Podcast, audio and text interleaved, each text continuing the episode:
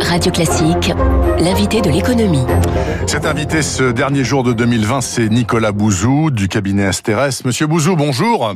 Bonjour Bernard. Est-ce que vous avez écouté, bien sûr, vous avez écouté avec attention, j'imagine, euh, Étienne Lefebvre à l'instant. Oui. Moi, ma première question, c'est très simple. Moi, je veux bien hein, qu'on allège les impôts pour tout le monde ou presque, à part euh, les retraités fortunés. Mais en plus, dans le contexte terrifiant des déficits nouveaux euh, liés à la pandémie, est-ce que vous imaginez que ça puisse durer en 2021, Nicolas Bouzou, ou alors le quoi qu'il en coûte a forcément des limites? Non, ça va durer. Ça va durer. Et, et, oui, et il y aura d'autres plans de relance. Il y aura un plan de relance euh, en, 2021, il y en aura un autre en, en 2022, parce qu'on n'a pas le choix, parce que la situation économique est extrêmement euh, dégradée. On aura connu cette année la récession la plus grave depuis euh, huit décennies. Donc on a mis en place des mesures de soutien extrêmement puissantes et extrêmement coûteuses, mais c'est ce qu'il y avait de, mieux à faire, même si le coût pour les finances publiques était très élevé. Et quand on sera sorti de la crise, c'est-à-dire quand on aura vacciné euh, une grande partie de la population, il faudra relancer l'économie, et donc on aura besoin à nouveau de, plans de relance qui seront euh, coûteux. Donc il faut bien se dire que la question de la dette publique, il faut l'avoir en tête, mais c'est une question de moyen terme, Ouais. une question classique. Hein, euh, je veux dire, au XXe siècle ou au XIXe siècle, d'ailleurs après les guerres et les épidémies, on a toujours eu le même euh, le même processus. Donc c'est une question de moyen terme, mais la priorité des priorités, des priorités, des priorités, c'est de sortir de cette euh, crise gravissime. Après, je vais vous dire, la, la, la, dette, il faut la rembourser, bien évidemment, mais elle se remboursera par la croissance économique. Donc la question, au fond, c'est moins celle du, du coût des mesures que l'on prend pour les finances publiques que de leur impact sur la croissance. Si on prend de bonnes mesures qui ont un impact sur la croissance euh, l'année prochaine ou dans deux ans ou dans, ou dans cinq ans, ce sera quand même euh, quelque chose qui est gagnant. Et puis, à, à l'inverse, si vous prenez pas de mesures de soutien à l'économie, vous avez quand même une dette mmh. qui explose parce qu'il y a moins de recettes fiscales, de recettes fiscales, parce qu'il faut soutenir les uns les autres.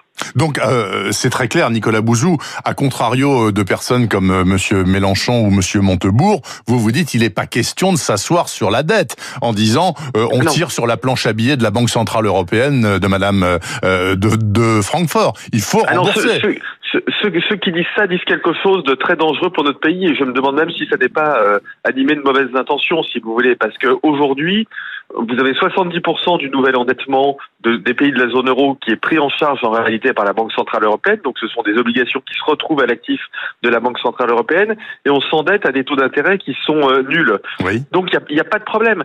Si vous commencez à dire on va pas rembourser la dette, la Banque centrale européenne et notamment les Allemands risquent de dire bah nous on arrête et euh, les marchés vont demander des taux d'intérêt qui seront euh, supérieurs euh, à zéro. Donc mmh. les gens qui disent que l'on peut annuler la dette sont des irresponsables qui tirent contre leur pays et contre l'Union européenne. Donc faut, y a, on n'a absolument pas besoin d'annuler la dette. Aujourd'hui, ça fonctionne très bien comme ça. Il faut euh, soutenir l'économie et prendre des mesures qui sont intelligentes, c'est tout. Nicolas Bouzou, euh, alors ça fait des mois euh, que, en lisant les journaux, en s'informant, vous et moi, on dit euh, c'est horrible, on est en récession, euh, c'est oui. un effondrement généralisé, c'est une épouvante absolue depuis un siècle, etc., etc. N'empêche que dans la vie quotidienne, on n'a pas le sentiment ici en France que on est en 1929. En revanche, tous disent, mais attendez, attendez de voir 2021. C'est 2021 qui sera pire en termes d'effets économiques sur le quotidien des Français plutôt que 2020. Êtes-vous d'accord avec ça? Alors, on voit quand même une explosion de la pauvreté. Hein. Ça, on le voit vraiment oui. déjà.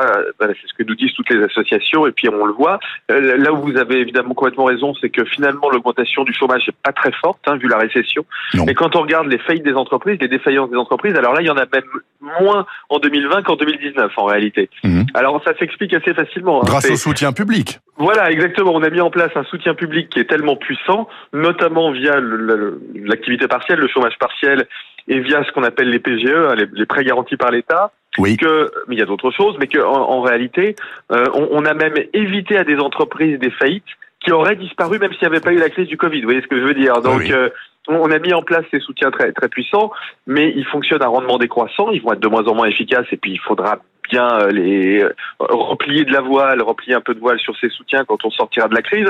Donc oui, on va avoir une, une, année 2021 qui sera une année assez paradoxale et assez enthousiasmante et inquiétante à la fois, parce que si on vaccine bien, ça c'est la clé, hein. c'est ah, la clé absolue de la reprise. Bien si on vaccine, voilà, si on, si on vaccine bien on aura une reprise économique qui sera assez forte, mais on, aura une reprise économique avec quand même montée du chômage, un peu plus de faillite, et puis des, difficultés aussi pour certaines entreprises pour financer la reprise économique parce que ça, ça coûte de l'argent. Et donc, vous voyez, je suis, je suis très optimiste d'un côté parce que je vois bien que 2021 sera l'année du, du, rebond et de la reprise économique et, de la sortie de la crise. Et en même temps, je sais que quand on vient d'un choc aussi fort, d'une récession aussi forte, la reprise, c'est aussi quelque chose qui est compliqué en soi. Donc ce sera les deux à la fois. Oui, parce que les prêts garantis par l'État, euh, ce sont des sommes absolument colossales qui ont permis à des dizaines de milliers d'entreprises de garder la tête hors de l'eau. Mais il va falloir les rembourser, ces prêts, même s'ils sont à taux extrêmement bas. Et il y en a plein qui ne peuvent pas. Je pense aux restaurateurs, par exemple, qui peut-être ne seront pas rouverts au mois de mars ou au mois d'avril.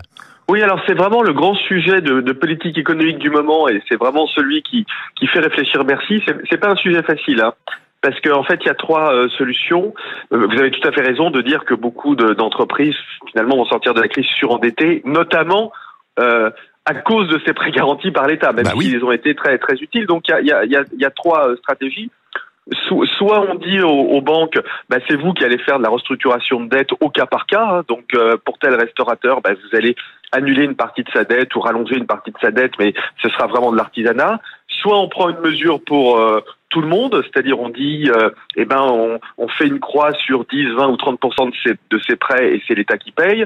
Soit, mais c'est un petit peu plus compliqué, on transforme une partie de ces prêts en, en, fonds propres. Bon, en, fait, la, la, la, stratégie à adopter, elle sera fonction du, du timing de la reprise. C'est-à-dire que si on a, si on vaccine vite et si on a une reprise rapide, on n'aura en fait pas énormément de faillites parce qu'on a permis à beaucoup d'entreprises de tenir et beaucoup d'entreprises pourront rembourser leurs dettes, y compris leurs leur, leur PGE, leurs prêts garantis par l'État. Donc si c'est dans deux mois ou dans trois mois, ça va. Si c'est dans six ou sept mois, là en revanche, les choses se compliquent terriblement. Vous voyez Donc cette question de la vitesse, elle est très importante. C'est pour ça que je tombe de ma chaise quand j'entends certains responsables du gouvernement expliquer que il faut prendre le temps de la vaccination. Non, non, faut pas du tout prendre le temps de la vaccination. Il y a urgence, urgence, urgence, et chaque jour compte parce que chaque jour, ce sont des chômeurs, des, des disparitions d'entreprises potentielles en plus. Donc si c'est une course, il faut aller très vite. Nicolas Bouzou, vous êtes une, une voix de plus après toutes celles qui se sont exprimées sur Radio Classique depuis lundi, notamment des médecins qui disent il faut aller très très vite à la vaccination. Et malheureusement, pour l'instant, les politiques, à commencer par le ministre de la Santé, semblent complètement sourds à, toutes, à tous ces argumentaires. Euh, nous en débattrons bien sûr euh, ce matin et dans les prochains jours, puisque c'est l'un des grands thèmes de polémique aujourd'hui en France. Pourquoi n'avons-nous vacciné que 150 personnes depuis dimanche dernier, alors que les Allemands euh, les Anglais et tous les autres, euh, c'est par dizaines de milliers. Merci beaucoup en tout cas Nicolas Bouzou, cabinet Merci, moi ça fait un mois et demi que je leur dis, hein. c'est pour ça que je suis très ah, d'accord. Ok, bah oui, ça je comprends, vous avez l'air extrêmement fumasse. En tout cas, je vous souhaite une très bonne fin d'année, un bon réveillon, autant que faire se peut. Et euh, je rappelle quand même que vous avez publié il y a quelques mois un livre qui s'appelle L'amour augmenté aux éditions de l'Observatoire, qui est un livre certes d'économie, mais enfin sous un prisme très particulier. En tout cas, je le signale aux auditeurs. Merci Nicolas Bouzou et bonne fin d'année à vous. Il est 7h26 exactement. Bienvenue si vous ouvrez un œil. Vous êtes sur Radio Classique et Philippe Gau vous donne